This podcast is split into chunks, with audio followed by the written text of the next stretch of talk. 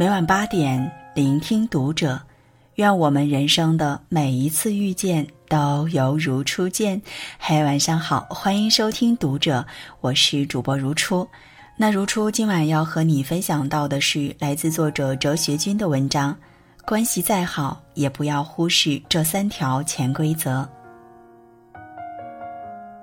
最佳损友里有一句唱的特别扎心：为何旧知己到最后都变不成老友？来年陌生的是昨日最亲的某某某。年龄越大，逐渐发现身边的人越来越少，曾经亲密无间的朋友，因为一件小事就会分道扬镳。走过半生，才明白，打败一段感情的，从来不是金钱。而是相处相伴间的细枝末节。人与人之间，若是忽视这三条潜规则，即使关系再好，也会有走向终点的那一天。第一是耳不闻，人之非，永远不要肆意揣测别人。村上春树曾写过一段话：我们基本生活在一个冷漠的时代。却又处于如此庞大的他人信息的包围之中，只要想做，就可以轻易获取这些信息。可就算这样，我们对别人还是一无所知。即便一无所知，还是有人常常因为一些流言蜚语，轻易就给他人定性，即使此人是朝夕相处的人。多年前上大学时，系里有个女生上了一年就退学了。如今想起关于她的种种，还是觉得苦涩。大一刚入学，他所在的宿舍关系融洽，六个人整日形影不离。可没过多久，便听到有传言说他偷东西，而且还声称他是惯犯，让大家都离他远一点。根据一些只言片语才知道，这名女生所在的宿舍有人丢了五百块钱。因为曾看到她经常半夜起床喝水，便断定此事与她脱不了干系。之后又有人自称是女生的高中同学，在学校论坛匿名发帖说，女生家里条件不好，上高中时做事就经常偷偷摸摸。一时之间，宿舍的人孤立她，班里的同学远离她，可从始至终都没有人去了解过事情的真相。甚至他关系最好的朋友也跑去冷嘲热讽：“你要是缺钱，你可以问我借呀！真没想到你是这种人。”两个月之后，五百块钱找到了，其实是丢钱的人自己装在一件旧衣服里忘记了。这时众人才知道，女生半夜起床其实是服药治疗焦虑症的，因为这件事她的病情愈发严重，不得已只能退学。哪吒之魔童降世里有句台词：“人心中的成见是一座大山，任你怎么努力都搬不动。而毁掉很多人的，往往也是因为这座大山。如果当时有人选择相信那位女生，她的朋友坚定地站在她身边，或许结果不会如此。可惜世间没有如果。有人说，人之所以有一张嘴。”有两只耳朵，是因为要听的比要说的多一倍。所以，关系亲密之人更应该做到耳不闻人之非，因为人与人之间的信任本就十分难得。中国有句古语：“来说是非者，便是是非人。”大多时候，不议论他人，亦是在保全自己。静坐常思己过。闲谈莫论人非，不说人是非，不做是非人，善待身边人才是一个人最高级的修养。第二点，目不识人之短，永远不要轻易低估别人。知乎上有人问，有哪些道理可以伴随人的一生，而且是受用不尽的？有个高赞回答写道。永远不要高看自己，永远不要低估他人。可在人世间，有多少人眼里只能看到别人的短处，目视自身时却习惯性忽视短板？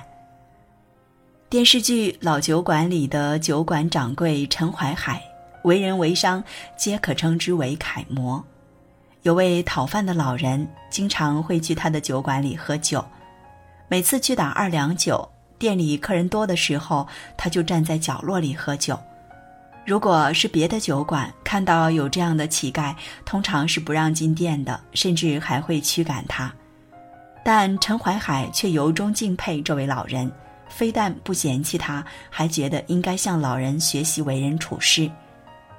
陈怀海告诉伙计，他讨饭吃却不差一份酒钱，这是酒德。有人往他酒壶里兑了水，他尝出来了却不动声色，这是大气。而这些就是做人的境界。《易经》里写道：“谦谦君子，卑以自牧。”老人自然是君子。而尊重老人的陈怀海亦为君子，因为身处高位时不欺负弱者，本就非常人能做到。杨绛先生有句话说得极好：无论人生上到哪一层台阶，阶下有人在仰望你，街上亦有人在俯视你。你抬头自卑，低头自得，唯有平视，才能看见真正的自己。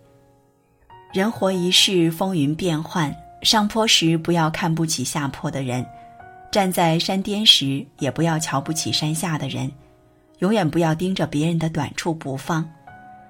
在矮的人面前不谈身高，在胖的人面前不谈身材，在皮肤黑的人面前不谈肤色，在父母离异的人面前不谈家庭，这是教养。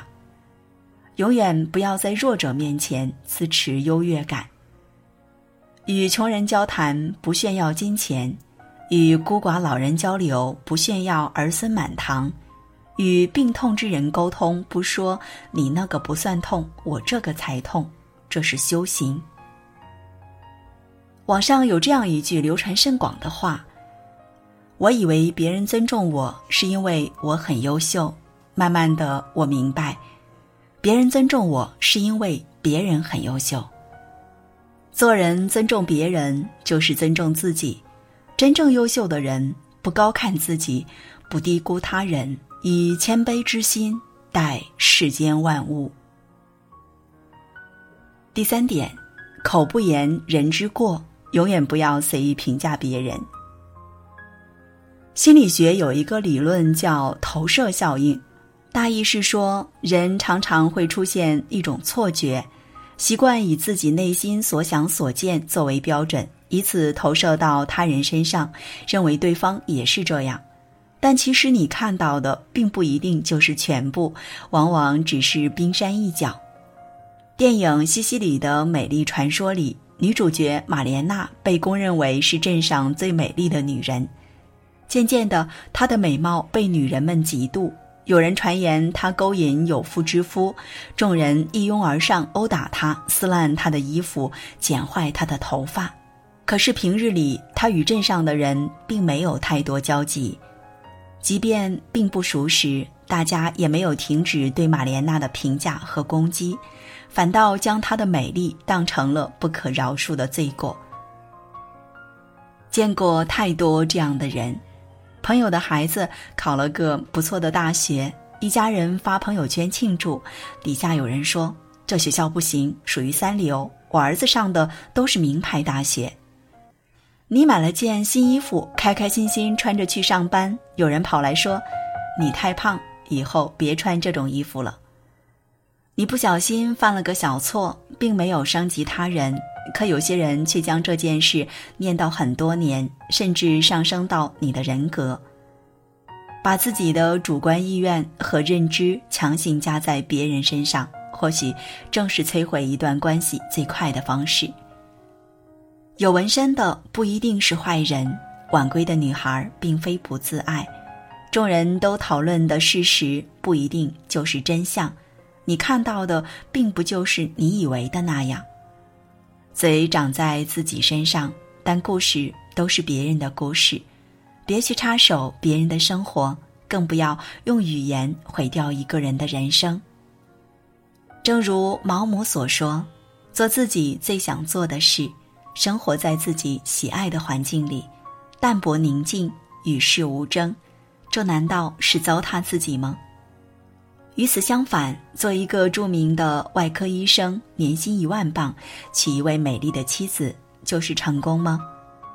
我想，这一切都取决于一个人如何看待生活的意义，取决于他认为对社会应尽什么义务，对自己有什么要求。不评判别人，不说人闲话，不轻易指责，过好自己的生活，就是做人最高的修为。耳不闻人之非，目不视人之短，口不言人之过，是古人留下的醒世箴言，也是与人相处必须谨记的规则。